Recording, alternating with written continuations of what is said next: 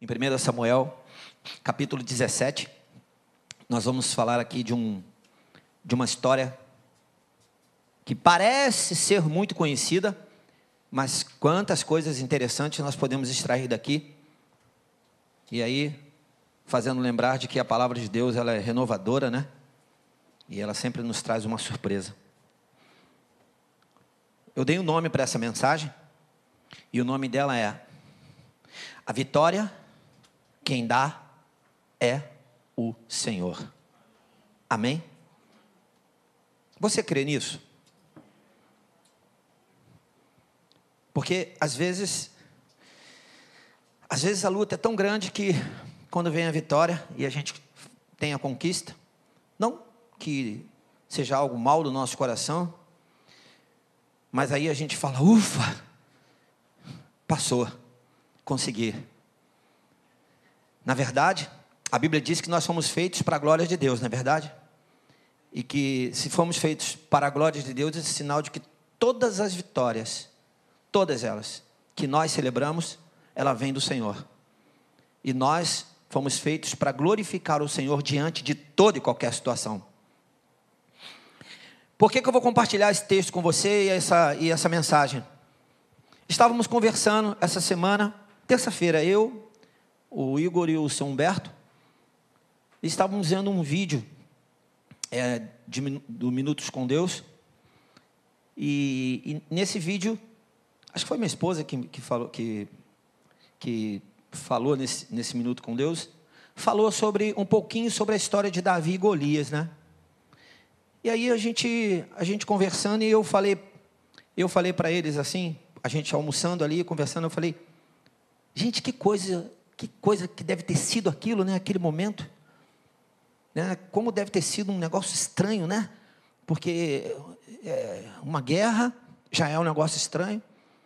E, de repente, um gigante afrontando um exército, o exército do Senhor, e um homem de dois metros e tanto de noventa, mas acho que é isso que a Bíblia diz, é dois, dois metros e noventa. É, outra coisa estranha, né? E aquele homem ali durante vários dias afrontou o exército do Senhor. E daqui a pouco, é, tudo que aconteceu, toda a história, né? não estou aqui já contando a história toda, não, mas o Senhor venceu aquela batalha, né? Através de Davi. E aí, o ponto que eu mais achei assim estranho, que a gente acha estranho, é Davi vai lá com a espada de Golias, corta a cabeça dele e traz a cabeça dele na mão, gente. É um negócio estranho demais. Não sei como é que é para você. Mas exatamente nesse ponto que a gente estava falando, deve ser um negócio assim. Mas naquela época, é, foi até interessante que o São Humberto virou e falou assim: é, mas a cabeça era o troféu. e realmente, né? Realmente era, né?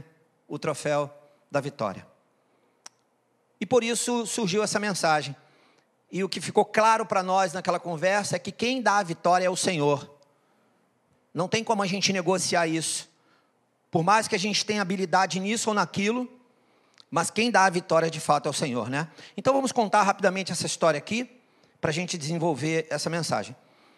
Então o texto diz assim, capítulo 17, eu vou ler do verso 1 ao 10 primeiro.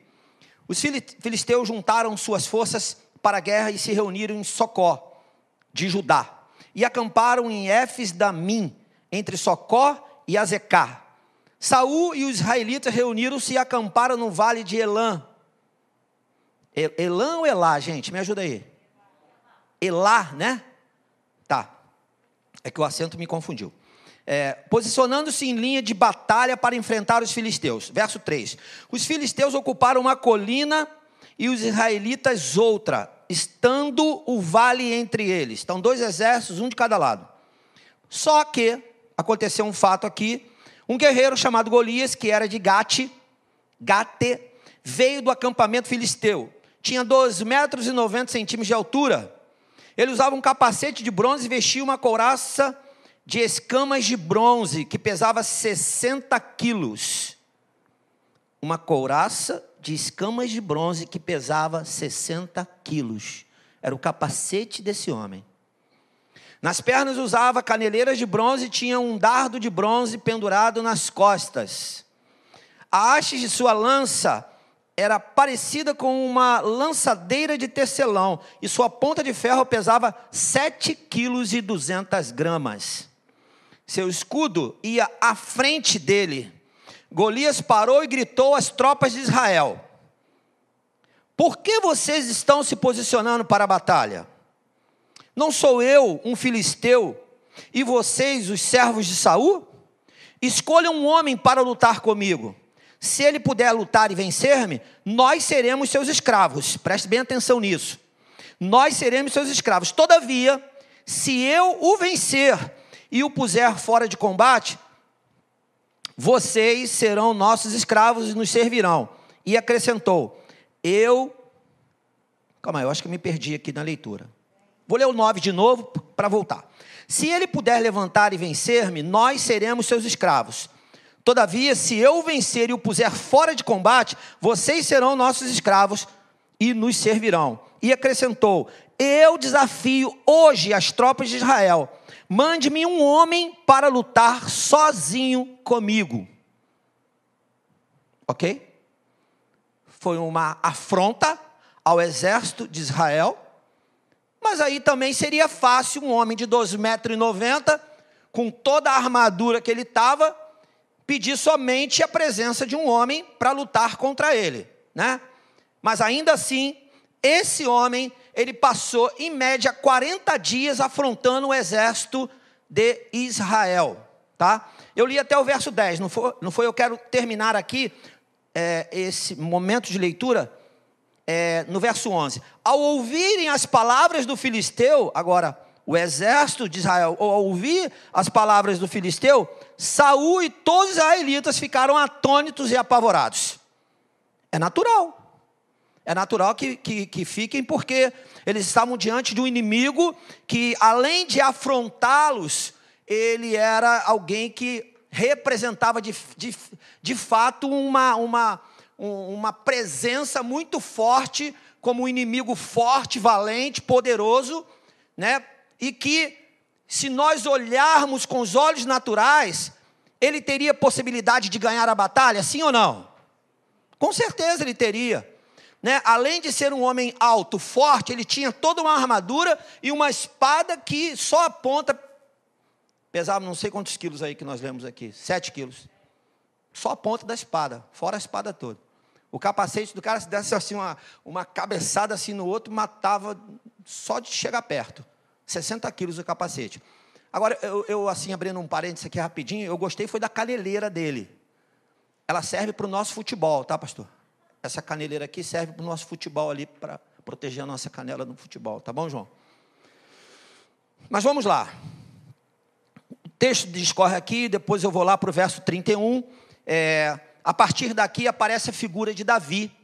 Davi, filho de, Jef, de Jessé, é, e Davi era pastor de ovelhas, era um menino, ele vivia é, no campo pastoreando ovelhas, ele tinha muita habilidade lá no pastoreio de ovelhas, ele protegia as ovelhas, mas além dele, tinha outros filhos e tinham três filhos que estavam nessa batalha. Num determinado dia, o, o pai de Davi chama, chama Davi fala: Olha, você vai lá, é, lá no campo de batalha e vai levar lá alguns alimentos para os seus irmãos e vão vê-los. Você vai ver como eles estão, se eles estão bem, né? Porque de repente morria, a notícia demora, demorava muito para chegar. E além disso, vocês, vocês vão dar lá um alimento lá para o chefe dos seus irmãos. Enfim, Davi foi. Quando Davi chegou lá, Davi, é óbvio, né? Chegou lá com aquele alimento todo, se meteu lá no meio dos soldados, e ele pegou e deve ter dado lá alimento para um, para outro, e depois ele foi lá no campo de batalha encontrar com os irmãos. Ele chegou lá e encontrou com os irmãos. Mas Davi era um, era um jovem esperto, um jovem valente, um jovem que tinha habilidades e um jovem que não sabia ficar calado. No sentido dele olhar aquilo e falar: o que, que está acontecendo aqui? Bem, ele ficou sabendo que tinha um, os filisteus, mas no meio deles tinha um gigante e que esse gigante era poderoso aos olhos naturais, e que esse gigante, de fato, poderia ser um instrumento para aquele exército dos filisteus para vencer o exército de Israel, para que os filisteus dominassem Israel. Vocês lembram que o, que o Golias, ele, ele faz uma proposta, né? Ele diz: Olha, se nós vencermos, vocês serão nossos escravos. Mas se vocês vencerem, nós seremos escravos de vocês, não é verdade? Fale assim comigo: O Senhor venceu a batalha. Amém? Então, e aí, Davi, interessado em saber o que, que estava acontecendo, e que coisa curiosa era aquela, porque não era um evento normal, não era só o exército dos filisteus, tinha ali um homem que representava um que a mais para aquele exército e que certamente intimidou o exército de Israel. E Davi ficou sabendo disso. E Davi foi lá se metendo, foi se metendo, foi nas, né, até que ele chegou num ponto aonde ele fez muitas perguntas e quiseram mandar ele embora. Não, vai embora, vai embora, tem que se meter aqui não. E o irmão chegou a falar: olha, você é muito né, prepotente, né? Você está querendo o quê? Você é só um pastor de ovelhas. Vai lá pastorear as ovelhas lá, porque você deixou as ovelhas lá. Interessante, o irmão falou para ele: vai lá pastorear as ovelhas. Mas ele não deixou as ovelhas sem pastor, não. Ele foi para lá para o campo, levar a comida para os irmãos, mas a, as ovelhas ficaram com o pastor. Amém? Que pastor responsável esse? Ele não deixou o rebanho sozinho. Bem, é só um detalhe. E aí, Davi, até que Davi descobre, e a voz de Davi chega até Saul. Chegou até Saul e Saul agora falou: opa, que jovem é esse? Que valente é esse? É, deixa eu escutá-lo. E aí, vamos lá para o verso 31. As palavras de Davi chegaram aos ouvidos de Saul, que o mandou chamar. Davi disse a Saul: Ninguém deve ficar com o coração abatido por causa desse filisteu. Olha o que Davi falou. Teu servo, teu servo irá e lutará com ele. Respondeu Saul: Você não tem condições de lutar contra esse filisteu. Você é apenas um rapaz e ele é um guerreiro desde a mocidade. Saul falou a verdade ou a mentira para Davi? Falou a verdade. Davi era franzino e Golias era grandão. E era um pastor de ovelhas, não sabia lidar com armadura e com espada. Bem, eles achavam que não sabia, né? Vamos lá. Davi, verso 34. Entretanto, disse a Saúl: Teu servo toma conta das ovelhas de seu pai. Quando aparece um leão, um urso, ele leva uma ovelha do rebanho. E leva uma ovelha do rebanho, eu vou atrás dele, dou-lhe dou golpes e livro a ovelha de sua boca. Quando se vira contra mim, eu pego pela juba e lhe dou golpes até matá-lo. Teu servo pode matar um leão e um urso. Esse filisteu incircunciso será como um deles. Pois, preste atenção nessa frase. Pois desafiou o, o exército do Deus vivo. Eu vou repetir para você entender o contexto. Teu servo pode matar um leão e um urso. Esse filisteu incircunciso será como um deles. Como um deles quem? Um urso e um leão, que morreria pela mão dele. Por que, que ele falou isso? Porque desafiou os exércitos do Deus vivo. Meus amados, deixa eu te chamar a atenção rapidamente aqui. Para mim, o segredo disso tudo, dessa história toda que nós vamos chegar no fim dela, está exatamente nessa frase. Quando, quando Davi identifica que diante de uma grande dificuldade, diante de um gigante, de um gigante gigantão, algo assim fora do padrão, ele reconhece que nenhum inimigo ficará de pé diante do Deus vivo. Que história é essa do inimigo afrontar o Deus vivo? Pare para pensar nisso. Que história é essa do inimigo te afrontar? me afrontar se nós servimos ao Deus vivo. Posso ouvir um amém? Que história é essa? E Davi simplesmente ele levanta a cabeça, e olha, não, tudo bem, eu não, não mexo com essa espada, essa armadura não dá em mim, porque é o que aconteceu, mas uma coisa eu não aceito. Ai daquele que desafiar o Deus vivo. Por isso eu comecei dizendo para você: a vitória é o Senhor que nos dá, amém? Nós precisamos ter essa convicção, porque senão nós estaremos sempre sendo confrontados pelo inimigo. Se nós não tivermos a convicção de que nenhum exército do inimigo é maior do que o exército do Deus vivo, nós vamos sempre ficar como servos do inimigo. E o que é o inimigo? Eu, eu mais para frente aqui, eu vou apontar um inimigo que, eu, que se resume em vários inimigos. Mas, de fato, eu quero só, eu quis só destacar isso aqui, porque isso aqui me chama a atenção. Eu acho que tudo aqui se resume exatamente quando Davi olha para aquele, aquele gigante e fala: Como é que vocês podem permitir isso? Não, não pode. Teu servo pode matar um leão e um urso. Esse filisteu incircunciso? Não, ele não pode desafiar o Deus vivo. De maneira nenhuma ele tem essa autoridade. Verso 37: O Senhor que me livrou das garras do leão e das garras do urso me livrará das mãos desse filisteu. Amém? Essa é a confiança que nós precisamos ter. Diante disso, Saul disse a Davi: Vá e que o Senhor esteja com você. E ele deve ter falado: Vou mesmo, porque é esse Deus que eu sirvo. Saiu Saul vestiu Davi com sua própria túnica, colocou-lhe uma armadura e lhe pôs um capacete de bronze na cabeça. Davi prendeu sua espada, sua espada sobre a túnica e tentou andar, pois não estava acostumado com aquilo. E disse Saul: Não consigo andar. E disse a Saul: Não consigo andar com isto, pois não estou acostumado. Então tirou tudo aquilo. E em seguida, sabe por que ele não estava acostumado? Porque ele, ele acreditava mais nas, nas armas do Senhor do que naquelas armas. Ele agia mais por aquilo que de fato era o Senhor do que com as suas próprias forças. Não sei se você compreende isso, mas qual a analogia que nós podemos fazer conosco? Como é que nós, com o que, que nós temos lutado? Será que nós temos buscado uma armadura, uma grande espada, ferramentas poderosas para poder combater o inimigo? Ou será que nós temos buscado Deus vivo nas nossas batalhas? Fica aqui uma mensagem para nós. É, e em seguida pegou seu cajado. Não, aí ele então tirou tudo aquilo, pegou seu cajado, escolheu no riacho cinco pedras lisas, colocou-as na bolsa, isto é, no seu aforje de pastor, e com sua tiradeira na mão aproximou-se do filisteu. Provavelmente quem estava vendo esse quadro estava dizendo: ele é doido. Não é um sujeito normal esse rapaz.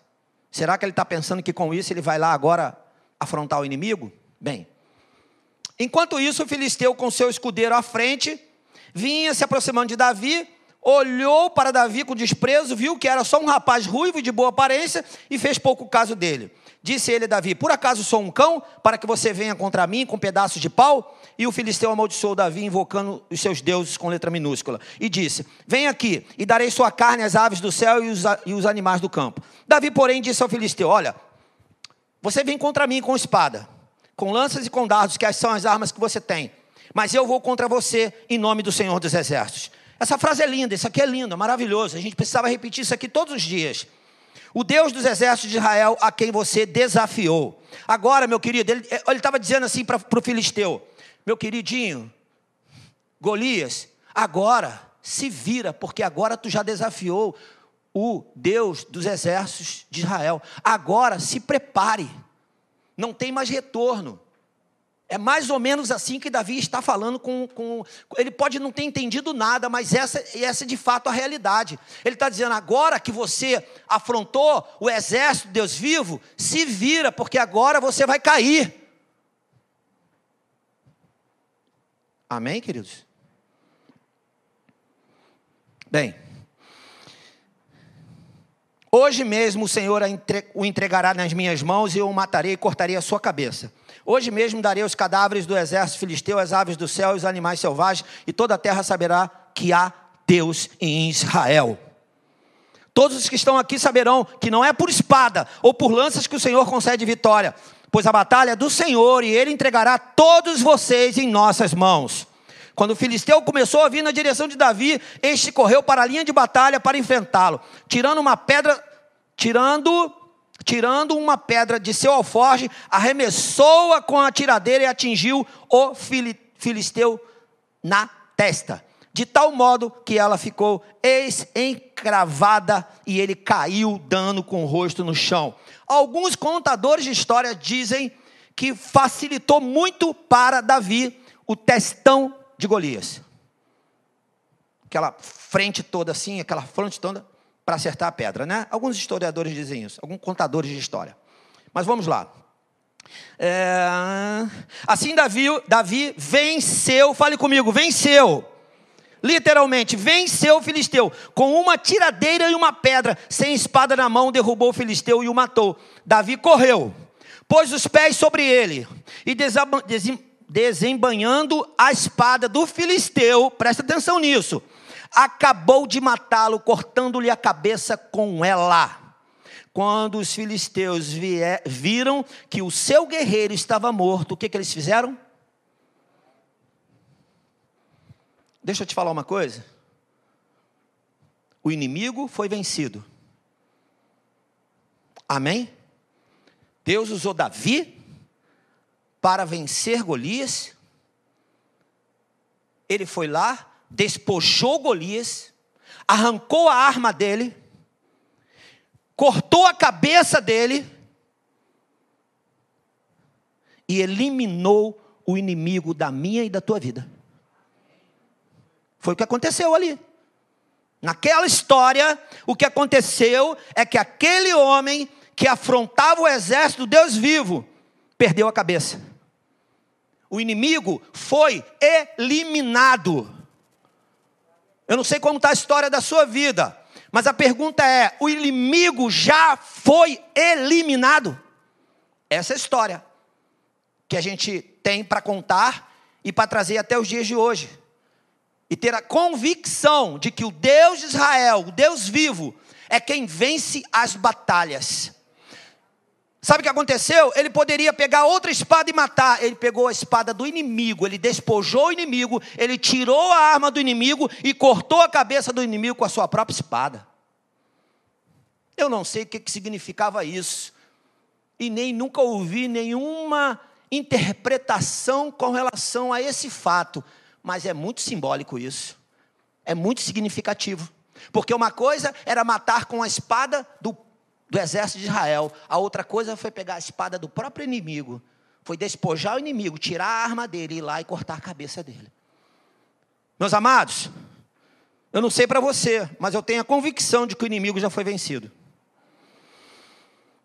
Agora eu quero fazer rapidamente um paralelo disso com os dias de hoje que nós vivemos. Abra sua Bíblia em Colossenses. Vamos lá para Colossenses. Há uns dias desses eu falei muito sobre esse texto, mas que coisa boa é poder voltar nele. eu estava pensando, meu Deus, eu falei tanto desse texto dias atrás.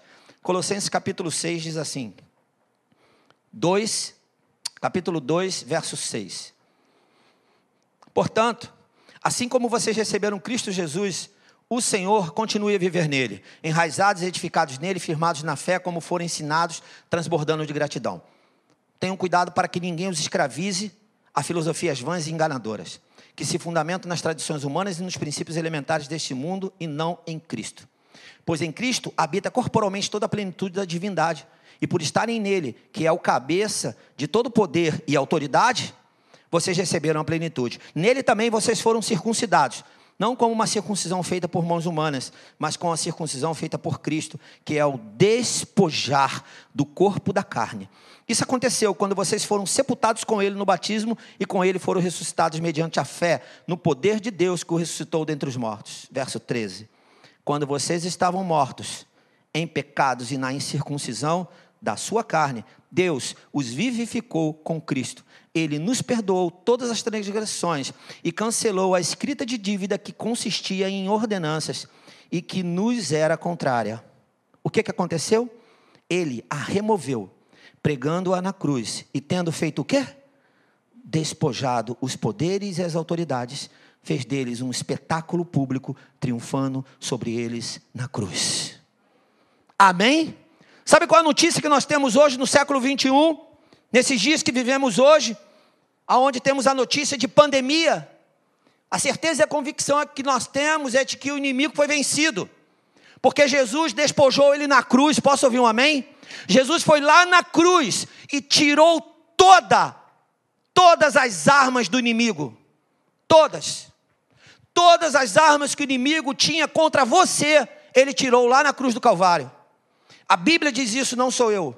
A Bíblia está dizendo aqui que ele e cancelou a escrita de dívida que consistia em ordenanças e que nos era contrária. Ele, Jesus, a removeu, pregando-a na cruz e tendo despojado, ele pegou todas as armas do inimigo, ele tirou todo o poder que o inimigo tinha. Sabe por quê? Porque a Bíblia diz que ele é que tem poder e autoridade. O inimigo não tem poder e autoridade. Pense nisso. Ele não tem poder e autoridade sobre as nossas vidas.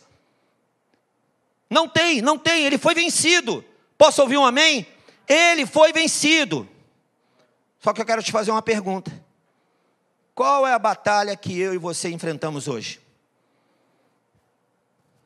O inimigo foi vencido.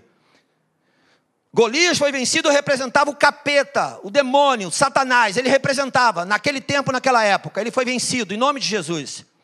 Jesus foi para a cruz e morreu na cruz, e o sangue dele foi derramado, seu corpo moído, e ao terceiro dia ele ressuscitou. A Bíblia diz que o inimigo foi vencido e foi despojado lá na cruz. E ele não tem mais contra você nada para te acusar. Nada. Amém? Mas a minha pergunta para você é: qual é a nossa batalha hoje? Porque em alguns momentos, eu não sei se acontece contigo, mas eu ou você ou nós nos pegamos dizendo: que batalha, que luta. Quem dá a vitória é o Senhor, amém? Mas eu estou diante de uma batalha, diante de uma luta. E de fato estamos mesmo, meus amados. Por isso eu falei para você agora há pouco atrás, eu falei para você que o grande inimigo que nós temos hoje se resume numa coisa chamada pecado. Jesus levou sobre, sobre ele todos os nossos pecados, sim ou não? Continuamos pecando hoje, sim ou não? Falhamos, pecamos. E quando acontece isso, o inimigo vai lá, com toda a liberdade, e pega a arma de volta. O Senhor Jesus já venceu a batalha. Davi foi lá, tomou a arma do inimigo, cortou a cabeça dele e falou: Agora, a Bíblia continua dizendo ali até o verso 58 de 1 Samuel 17, que era um campo de guerra com vários corpos de filisteus. E eles se tornaram escravos. O exército do Deus vivo venceu a batalha. O exército do Deus vivo que está sentado aqui hoje, que está online aqui hoje, venceu a batalha em Cristo Jesus. Mas nós precisamos estar vigilantes para que a nossa batalha não seja alguma arma que nós demos para o inimigo usar contra nós.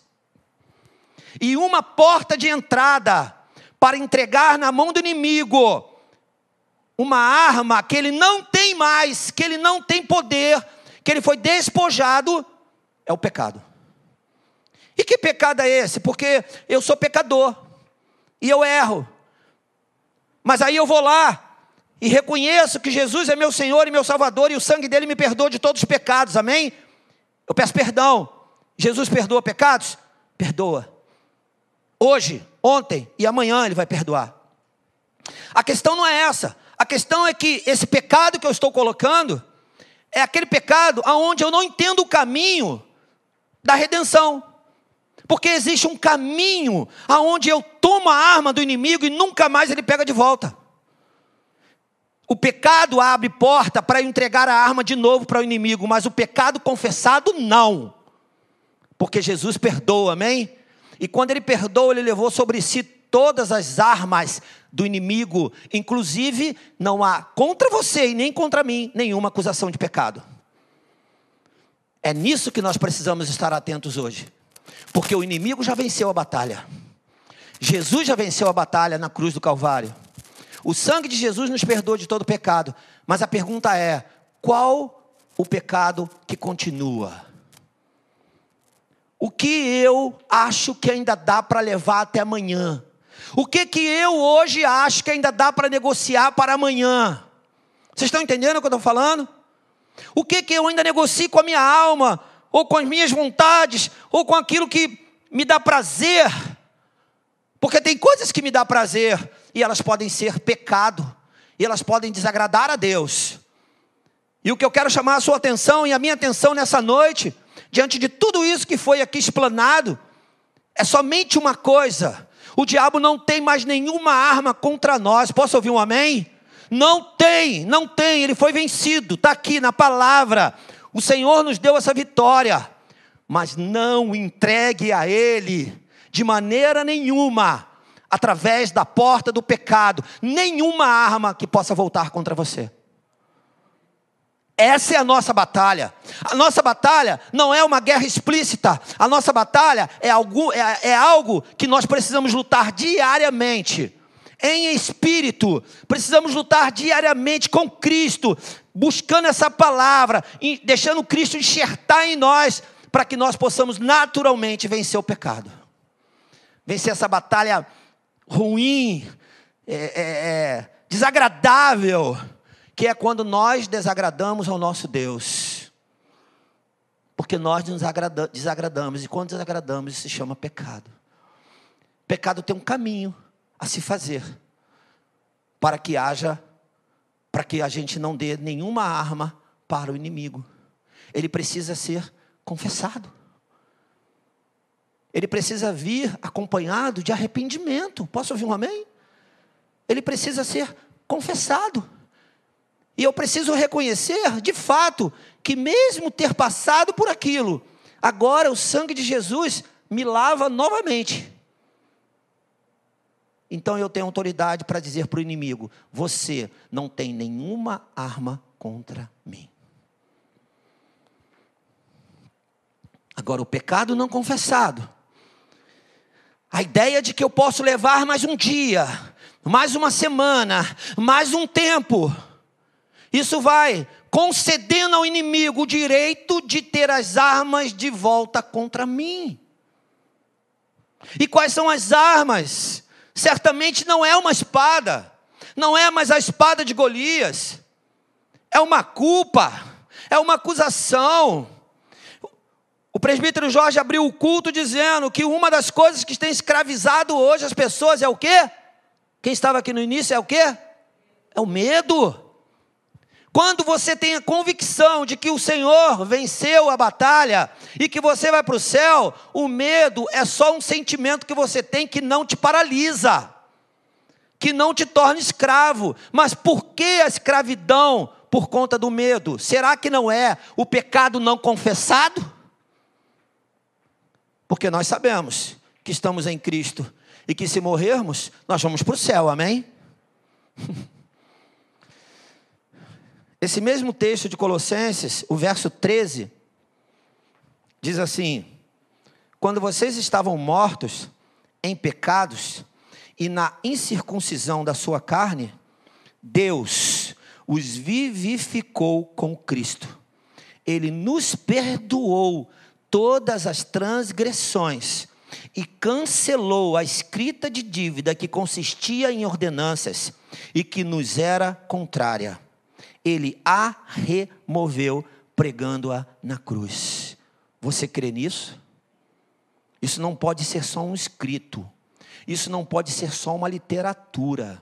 Isso precisa ser de fato algo que nós vamos viver, que nós vamos olhar para isso e vamos falar: Cristo rasgou todo escrito de dívida contra mim. Não existe mais nenhuma arma na mão do inimigo contra mim que dá poder para ele. Mas a vigilância que eu e você precisamos ter é que nós não podemos permitir deixar pecado oculto, deixar histórias que traz enfermidade para mim guardadinha dentro de um armário, debaixo de um tapete, eu fingindo que está tudo bem. Eu não posso fingir que está tudo bem, porque o meu redentor venceu a batalha. E eu preciso tomar posse disso. Eu não posso mais permitir ser um agente de entregar na mão do inimigo uma arma que não é mais dele.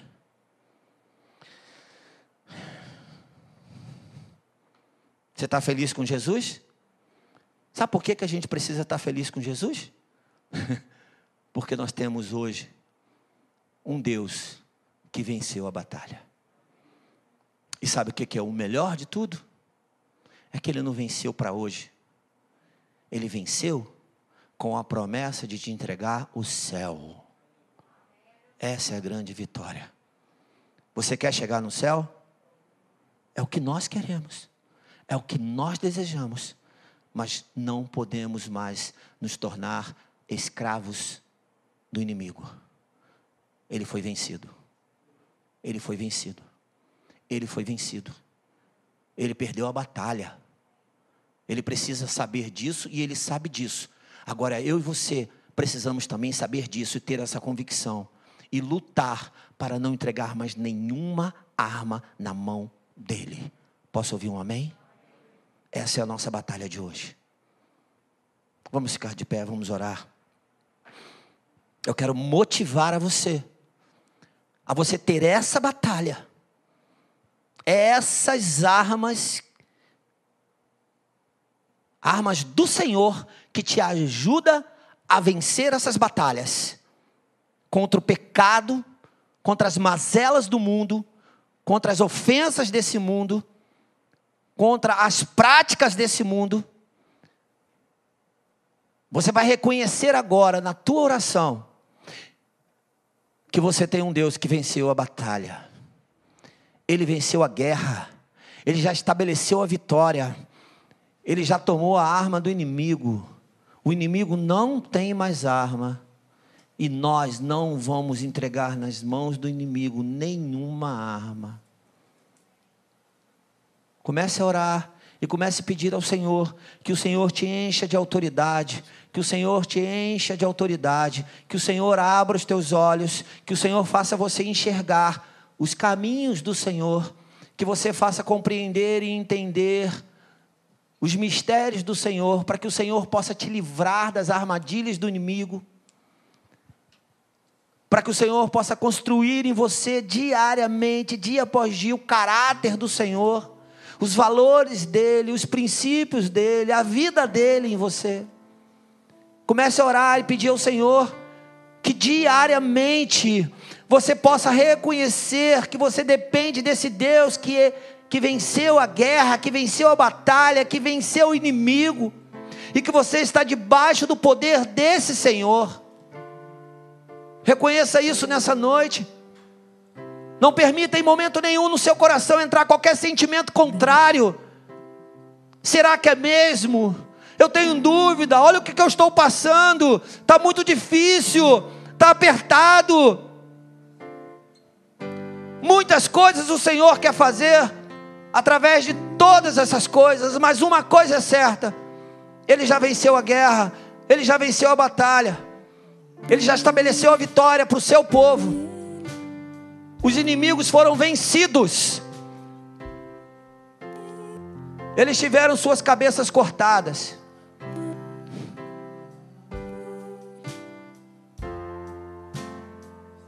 E aquele que tinha todo o poder e autoridade entregou sua vida por nós.